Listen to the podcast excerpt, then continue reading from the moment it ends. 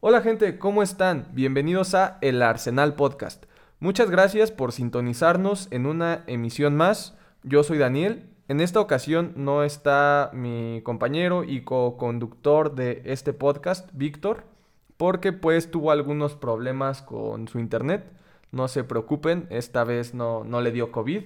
Ahora fue más un tema de que Telmex ya saben que tarda tres semanas en instalarte y por eso no, no podrá acompañarnos en esta ocasión. Les recuerdo que nos pueden seguir en nuestras redes sociales, en Instagram y Facebook como El Arsenal Podcast y en Twitter como El Arsenal. Por favor, eh, si, si, les gustó el episodio, si tienen algún, algún comentario, alguna queja, duda, sugerencia, déjenos ahí sus comentarios. Siempre, siempre los leemos y nos gusta platicar con todos ustedes cuando nos llegan ahí a hacer algún comentario. Y bueno, antes de, de entrar en materia, quiero agradecerles a todos por suscribirse también en iTunes, bueno, en Apple Podcast, en Spotify y en YouTube. Ahí va el podcast creciendo poco a poco, pero seguro. Muchas gracias. Y ahora sí, esto es El Arsenal Completo, episodio 4. Comenzamos.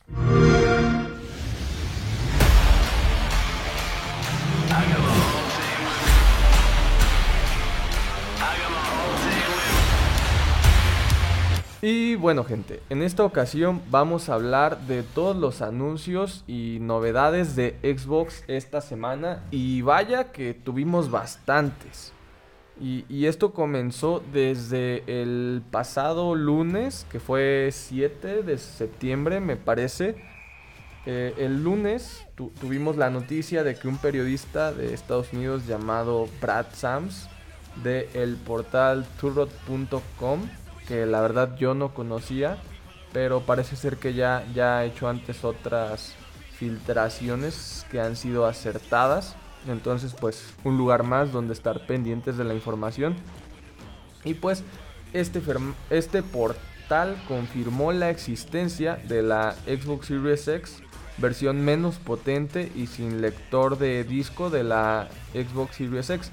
Recordemos también que aquí ya habíamos tenido algunos anuncios y algunos rumores de que podía existir una consola algo similar a lo que hizo Sony con el PlayStation sin el lector de disco, pero con el Xbox.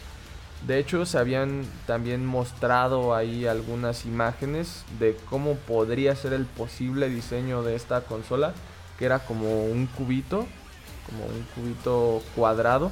En lugar de ser este prisma rectangular, era, digamos, a la mitad de la altura del Xbox Series X y pues también se veía algo elegante. Pero pues lo que tuvimos el lunes, como en ese entonces un rumor, era un diseño distinto al que habíamos visto. Era una consola bastante más pequeña, toda en color blanco, con un círculo negro en un costado que era como parte de, la rendija de ventilación de la consola y también eh, como parte de esta filtración, además de este diseño, se dio un tentativo precio de lanzamiento de 299 dólares. Y bueno, el lunes ya saben, se soltaron los comentarios en Twitter de, ya saben, los memes de entrada, que si Microsoft estaba haciendo toda la línea blanca, que con el Series X tenías el refrigerador y con el Series S el centro de lavado, una parrilla y todo estaba en calidad de rumor. Pero a Microsoft no le quedó otra más que pues hacer oficial todo el asunto el día martes. Y en sus redes sociales, temprano publicaron en, Twitter un meme, ya saben, este, el del changuito que está volteando de un lado a otro, como, como disimulando. Lo, lo, tomaron con muy buen humor, al parecer, o bueno, al menos eso demostraron en sus redes sociales.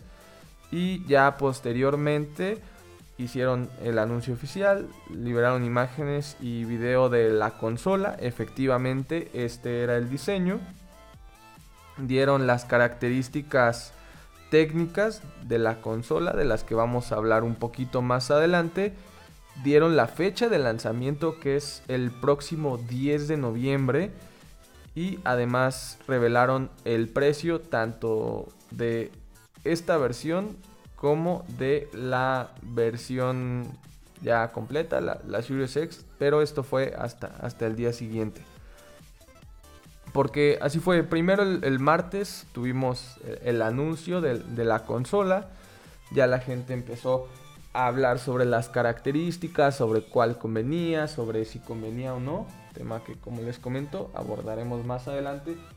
Y el miércoles, así como llegó de imprevisto la filtración el lunes, el anuncio de la versión menos potente el martes, el miércoles ya tuvimos el precio definitivo que era de 299 dólares el Series S y 499 dólares el Series X. Pero pasó algo, algo que no es muy común, pero que se agradece que cada vez nos tomen más en cuenta, que es que normalmente cuando se anuncia alguna consola, algún celular, alguna edición especial de un juego, algún gadget o generalmente cualquier cosa, se anuncia el precio en dólares y tenemos que esperarnos si bien nos va algo así de una semanita para conocer el precio al que nos va a llegar en nuestra región, en este caso en México. Pero en este caso se anunció simultáneamente el precio en dólares y en pesos mexicanos. Y la consola de 299 dólares, la Series S, en México va a tener un costo de 8.499, 8.500. Y 13.999 pesos la consola de 500 dólares. O sea, 8.500 y 14.000 la de 300 y la de 500 dólares.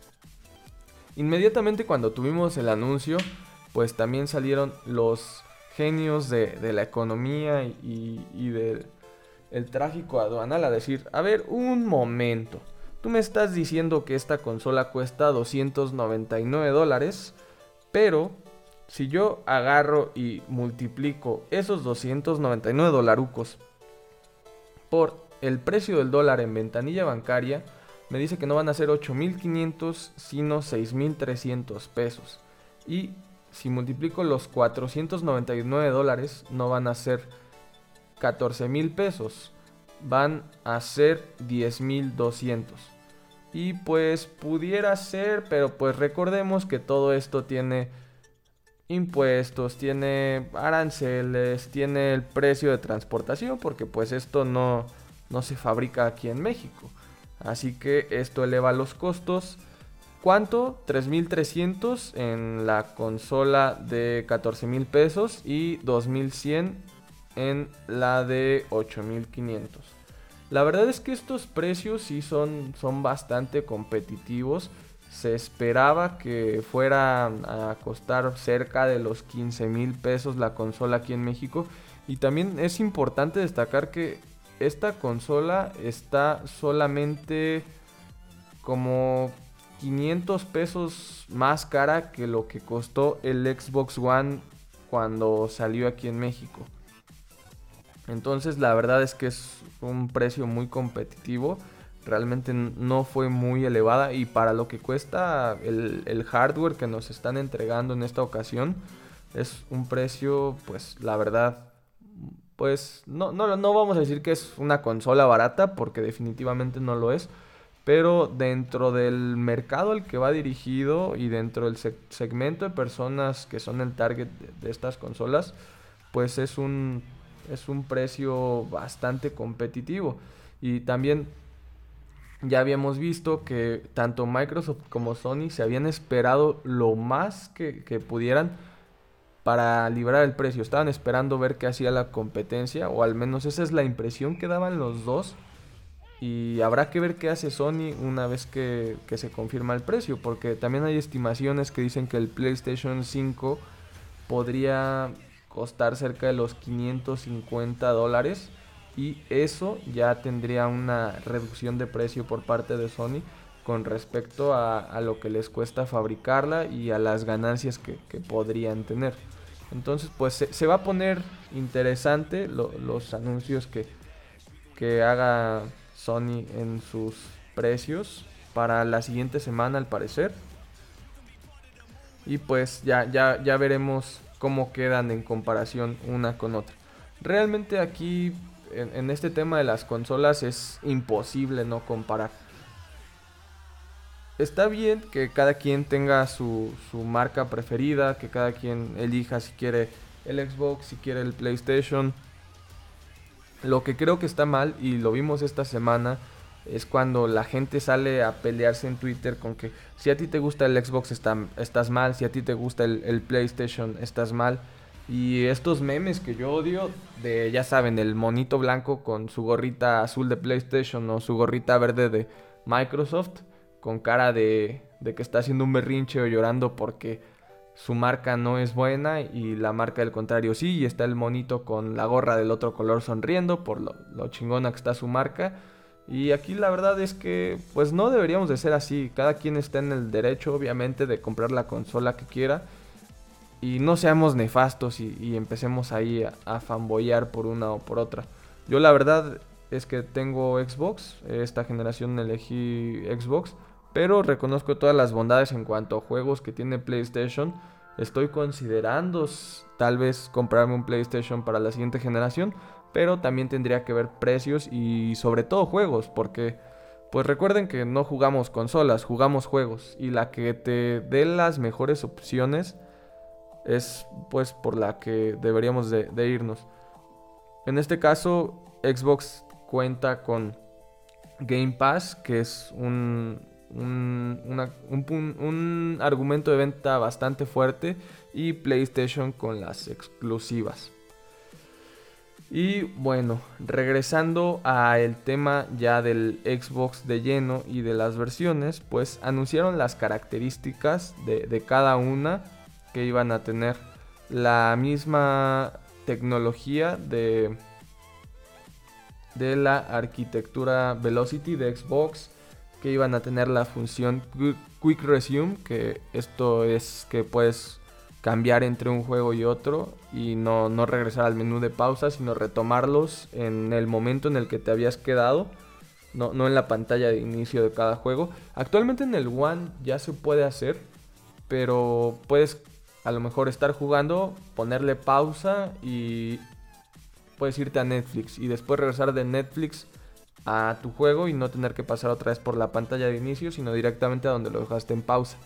Aquí sí se va a poder cambiar entre juegos y tener diferentes avances. Y antes de irnos a la parte de la comparativa entre consolas, porque para mucha gente fue, fue bastante confuso, a pesar de que hay tanta información en, en internet, mucha gente sí tenía como que la duda de, ok, son 200 dólares de diferencia, pero Además del lector de disco, ¿qué, otras diferencias hay en la consola? ¿Me conviene, no me conviene? Y a eso vamos a entrar un poquito más adelante. Pero primero, juegos de lanzamiento. ¿Qué, van a tener? Tanto la versión de 300 como la de 500 dólares van a tener los mismos juegos, eso no, no cambia. ¿Y qué van a tener? Todo el catálogo de Xbox One, Xbox 360 y el de retrocompatibilidad con los juegos de Xbox original.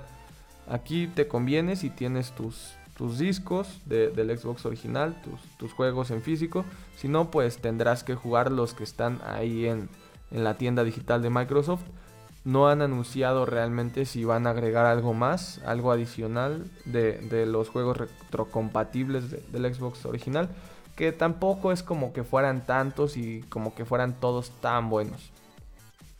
Actualmente puedes encontrar, ya sabes que el GTA San Andrés, puedes encontrar los Battlefront viejitos, Destroy All Humans, cosillas de ese tipo, pero nada, según yo en esta consola no hay nada tan destacable. El juego de los guerreros de Rockstar Games no, está disponible en la store, ese podría ser buena opción. Halo Combat Evolve ya lo tenemos remasterizado.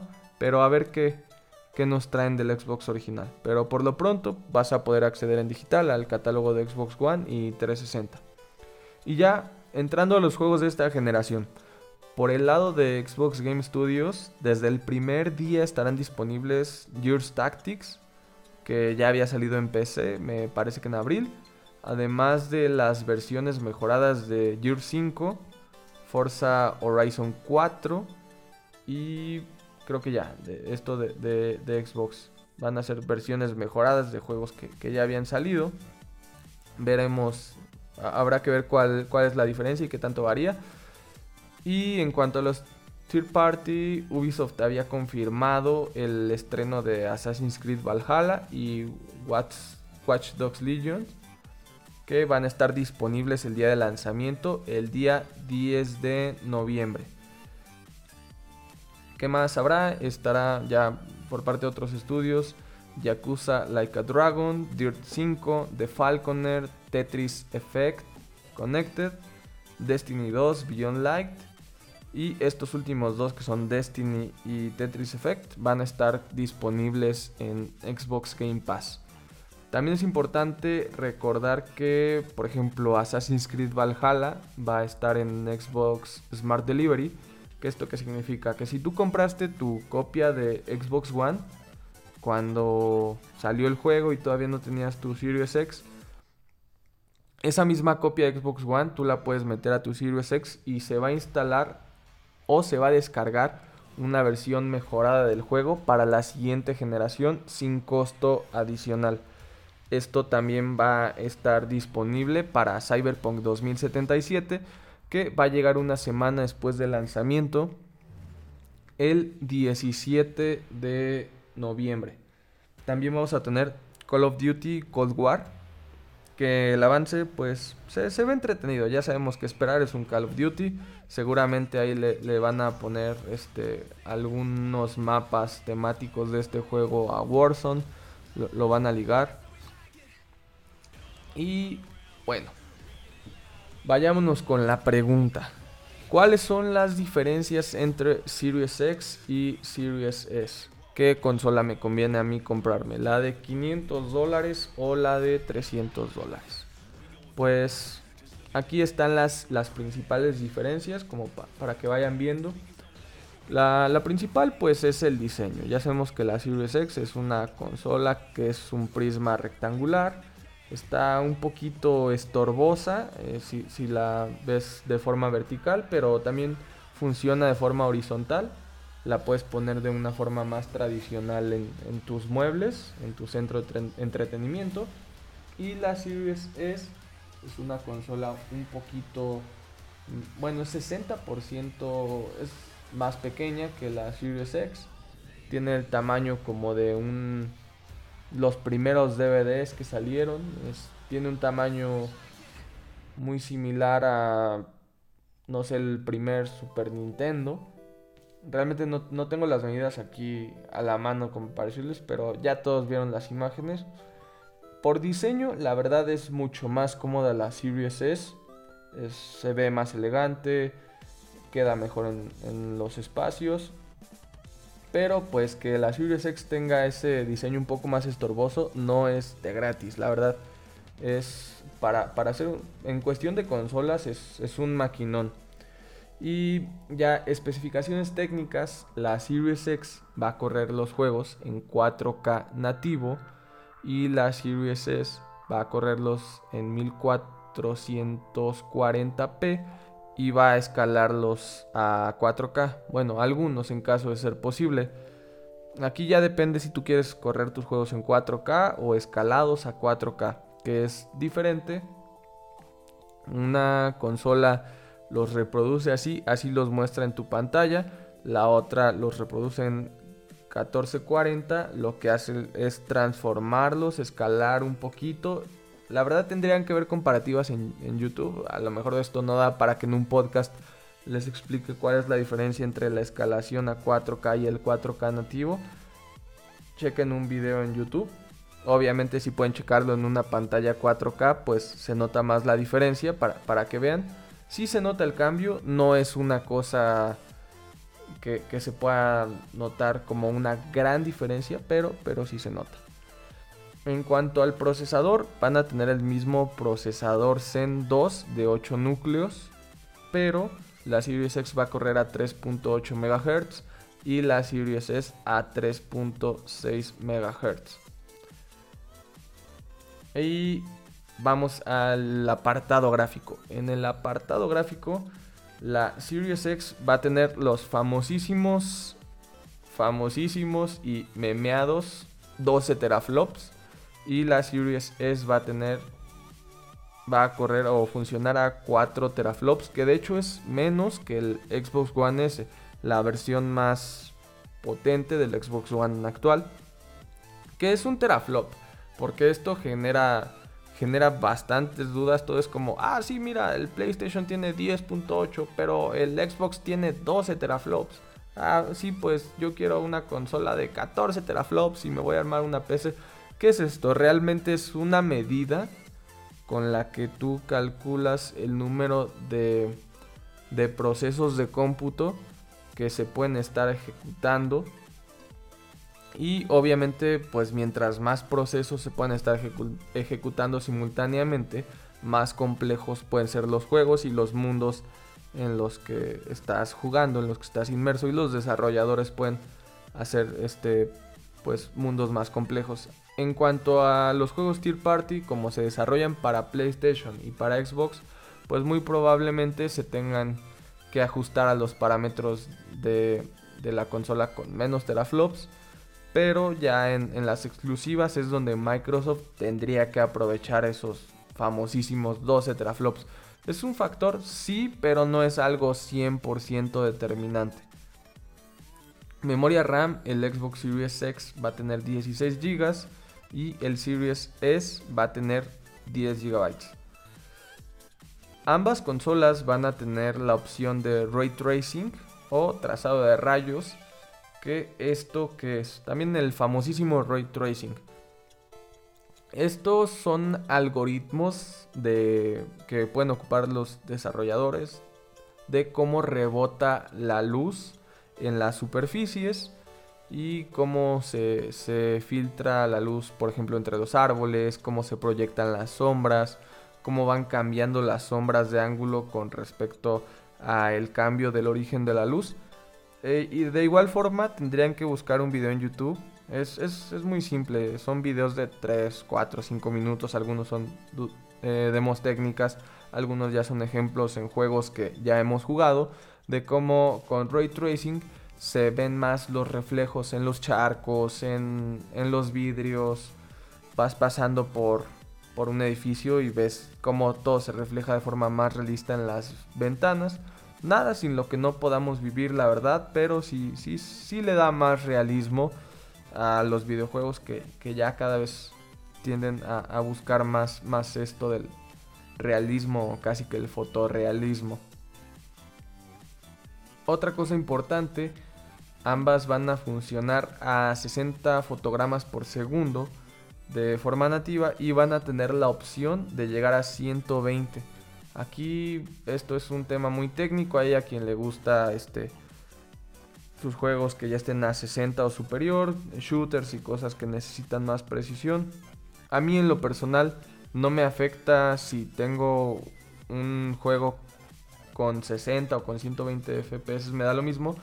Con los 30 o 40 que llegan a tener me basta. Mientras no se baje bastante el, el frame rate, como pasa, como por ejemplo si juegas Em, Resident Evil 3 Remake que se nota bastante. O si juegas el, el, remaster de Assassin's Creed 3, ahí sí se nota bastante cómo baja el frame rate. Eso me molesta, pero realmente no necesito llegar a 120.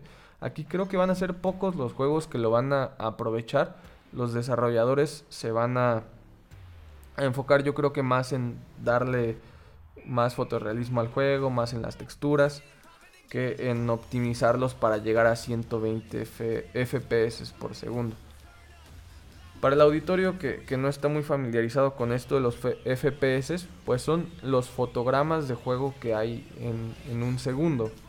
Es como el cine, ¿no? Que eh, en una película de cine de, de, las que se usaban antes de que fuera digital, corrían 24 fotogramas en un segundo y esto pues hacía un segundo de video. Aquí es lo mismo en los videojuegos, puedes tenerlo a 20, a 60, 120. Cuando tienes a los cuando los juegos bajan de frame rate o cuando se dice que un juego baja de frame rate, pasa que se ve como si fuera una película de stop motion o un poquito de ese efecto. Ya saben, si han visto películas como El extraño mundo de Jack, que son este, de stop motion, se, ve un poquito así, ¿no? Se, se, siente como entrecortada la animación, no se ve muy real el movimiento y a veces llega a ser muy molesto. Eso es el frame rate de un juego. El control, el Xbox Series S va a tener un control blanco, igualito al del Series X, solo cambia el color. Ambos van a tener el botón con la funcionalidad de compartir. Y bueno, ya, ya como conclusión de estas diferencias, realmente lo único que tú pierdes cuando compras la Series S es el 4K nativo, vas a tener un 4K escalado y vas a perder 512 GB de memoria, ya que la Series X va a tener 1 terabyte y la Series S va a tener 512 GB. Este sí es, eh, digamos que un punto bastante negativo y que hace dudar de la Series S, puesto que esta consola solamente va a funcionar con juegos digitales. No, no vas a tener los juegos físicos. Y si los tienes que estar instalando y vas a, por ejemplo, tener tu Game Pass y quieres jugar varios juegos, ya, ya hemos llegado a niveles donde, por ejemplo, Red Dead Redemption pesa 90 y tantos gigas. O por ejemplo, un, ejemplo muy, muy fácil, Warzone. Warzone ya anda sobre los 200 GB. Y descargarte Warzone de 200 GB en una consola de 512 GB sí te va a dejar sin posibilidades para tener muchos más juegos instalados. Y sobre todo porque cuando un dispositivo, llámese un celular, eh, una consola, inclusive una memoria USB flash, cuando te dicen que traen una capacidad, no necesariamente tienen el total, ¿no? Eh, por ejemplo, eh, los teléfonos, el iPhone de 256 GB o de 32 GB, ya trae un sistema operativo instalado y, y eso obviamente te va a ocupar la capacidad en cierta medida y no vas a tener los 32 GB completos para fotos porque ya, ya tienes un sistema operativo instalado y cada que llegue una actualización pues este número va a ir creciendo. Pasa lo mismo con la consola. Si tiene 512 GB de memoria, a lo mejor ya con el sistema operativo y las actualizaciones pudieras terminar cerca de los, no sé, 450. Y sobre todo si le instalas más aplicaciones, esto se reduce. Aquí sí es preocupante que si es una consola solo digital, no le hayan puesto una memoria más grande pero también se entiende porque se hace en pro de reducir costos. Esto ya se había visto igual en la Xbox One All Digital Edition, había sido eh, un poquito la misma queja. Y aquí es importante mencionar que los discos duros de, lo, de las consolas de nueva generación son diferentes, ya que con la arquitectura de Xbox Velocity están trabajando y enfocando enfocándose en que su hardware mm, reduzca los tiempos de carga o casi los elimine. Entonces estos discos de estado sólido pueden leer y escribir información a un ritmo de entre 2.8 y 4.8 gigas por segundo. Que pues si no te dice nada esto, esto significa que es 40 veces más rápido que el Xbox One. Eso es para que los tiempos de carga se reduzcan, pueda leer la información en el disco más rápido. También cuenta la consola con un sistema de descompresión para este fin, para que pueda leer la información más rápido, no tenga tiempos de carga y también pueda cargar más rápido los elementos del sistema como texturas y otras cosas. Esto eliminaría totalmente lo que se conoce como popping, que es tú vas caminando en el juego, a lo lejos no ves nada y de repente aparece un árbol esto va a mejorar bastante. Y realmente las diferencias son eso, ¿no? La memoria, el 4K y el hecho de tener el lector de discos o no tenerlo. ¿Qué podrías jugar tus juegos de Xbox One o de Xbox 360 con la de lector? Con la otra solamente podrías jugar los que compraste en digital. Y pues ya, la verdad es que habría que esperar a ver qué, más anuncia Microsoft en, los siguientes días. Y es importante también esperarse a ver qué juegos se confirman de, de lanzamiento. No siempre es muy conveniente comprar una consola en día 1 porque el catálogo de juegos no es tan amplio. Ya se ha visto en innumerables ocasiones. Esta parece ser un poquito la excepción, pero pues contamos con, con el tema de Game Pass, que es a lo que le está apostando Microsoft. Cada vez se orientan más a, tener Xbox como un servicio, sí de juego, pero, pero no, no enfocarse tanto en el, en el hardware o en las exclusivas, sino en lo que te pudiera entregar Game Pass como incentivo para que tú te cambiaras Xbox. Sí se, se han ido comprando más estudios por parte de Microsoft, pero aquí la, la carta fuerte sigue siendo el Game Pass. Y también tuvimos el anuncio de que a Game Pass se integran los juegos de lo que antes era EA Access y ahora será conocido como EA Play, que son pues los juegos de Electronic Arts. No a lo mejor los juegos más nuevos como podría ser el, el de Star Wars Fallen Order, pero sí pues todos los juegos clásicos y que ya conocemos de Electronic Arts como Rocket Arena, Net for Speed, ahí hay varios títulos, Plantas contra Zombies, los FIFAs, los juegos de hockey, obviamente los Madden, cosas como mm, Anthem, que digo, bueno, ahí va a estar, se agradece. Battlefield 5, Battlefield 1, A Way Out, que es un juego muy bueno que si no lo han jugado se los recomiendo. Es un juego de campaña cooperativa en línea no tiene un multijugador como tal competitivo, es una campaña cooperativa. Si alguien vio la serie Prison Break es muy similar, son dos reos que se conocen en la cárcel y van tratando de hacer un plan muy elaborado para escapar y mientras a lo mejor alguien va distrayendo un guardia, alguien se roba una herramienta del taller y cosas de este, de este estilo. Es muy divertido ese juego, dura yo creo que unas 8 horas se los recomiendo, también va a estar ahí. Mm, va a estar Titanfall 1, Titanfall 2, cosas como los dos Battlefront, la saga de Mass Effect, que por favor si no la han jugado, háganse un favor y jueguen Mass Effect, son unos juegazos. No son para todos, pero sin duda son unos juegazos. Es una saga, algo así como una ópera espacial, es es como jugar Star Wars pero con un universo muy rico, muy expandido en, muchos sentidos, tienes bastante información, todas las razas alienígenas tienen su personalidad muy característica, toda la historia del universo de Mass Effect es muy buena. Tienes la trilogía original y pues esa cosa ahí rara que fue Mass Effect Andrómeda, que pues como les digo también va a estar gratis, no nos quejamos. Army of Two, Mm, los de la UFC. Los Crisis, por fin. Vamos a ver si ya este hardware los puede correr bien. Ya saben que estos juegos, cuando salieron en PC, casi casi que quemaban tarjetas gráficas. Y qué más. También en el promo venía Apex Legend, que es gratis, pero supongo que gracias por ponerlo ahí.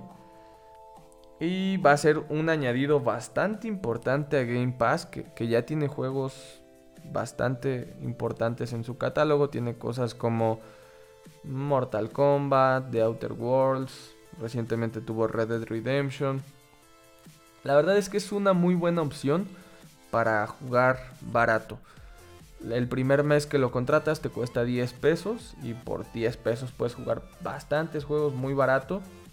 Es, es buena opción se acompaña muy bien con el Series S. Ya, ya depende de cada quien cuál es la opción de juego. Pero bueno, también hoy tuvimos el anuncio de que PlayStation va a tener su evento, su showcase, el 16 de septiembre y a ver con qué nos sorprende, a ver qué anuncios nos trae. Y yo la verdad estoy muy interesado en, en ver esos anuncios porque ya estoy así decidiéndome si me voy a comprar un PlayStation si me voy a comprar un Xbox para la siguiente generación. Que hasta el momento mi tirada es comprarme un PlayStation 5, jugar todos los exclusivos de PlayStation 4 e inclusive PlayStation 3 que no pude jugar al tener Xbox. Y una vez que ya me quité la cosquita de jugar Spider-Man, The Last of Us, Uncharted, God of War, ahora sí eh, pudiera vender ese, ese PlayStation 5 y regresar a un Xbox y ya quedarme con Game Pass jugando pues lo, lo, que se vaya agregando y los third party jugarlos también en el Series X que va a ser más barato también me da tiempo porque realmente no tengo una pantalla 4K y eso es otro punto a considerar. Si no tienes una pantalla 4K que tanto necesitas una consola 4K nativo. Si no tienes una pantalla o un monitor, no tiene, no tiene mucho caso. Otra cosa que, por ejemplo, me gustaría y que me haría cambiarme a Xbox es que en Xbox los juegos, independientemente de, de los de Game Pass, son muy baratos. Seguido hay ofertas en Xbox donde puedes comprar juegos como por 100 pesos, 150 pesos. De repente los Assassin's Creed los ves en 100 pesos, los Resident Evil en 140 ves cosas muy, muy llamativas. Los Tomb Raider 120 pesos. es muy barato jugar en Xbox, por lo cual mi estrategia sería esa. Jugar todo lo que no pude haber jugado en PlayStation 4 por tener One. Horizon Zero Dawn, todos esos. Y migrar otra vez a, a Xbox para seguir pepenando juegos baratos porque pues son muchos los juegos que jugar y poco el dinero. Y bueno amigos, creo que por el tema de Xbox eso sería todo. Déjenos sus comentarios, quiero saber ustedes qué consola se piensan comprar y qué, qué les parecieron estos anuncios de, Xbox. Si, los motivaron a, a, comprarse un Xbox para esta generación, se van a esperar un añito a que baje de precio y que haya más juegos. Coméntenos por favor. Eso sería todo por la información de, esta emisión, que fue muy enfocada en, en Xbox el siguiente arsenal completo ya vamos a traer noticias un poquito más variada, como es el estilo de, de, este, de este formato, que es diferente al sobreanalizando y al hablando de. Bueno amigos, por mi parte sería todo. Les agradezco que nos hayan sintonizado una vez más. Recuerden seguirnos en nuestras redes sociales y adiós.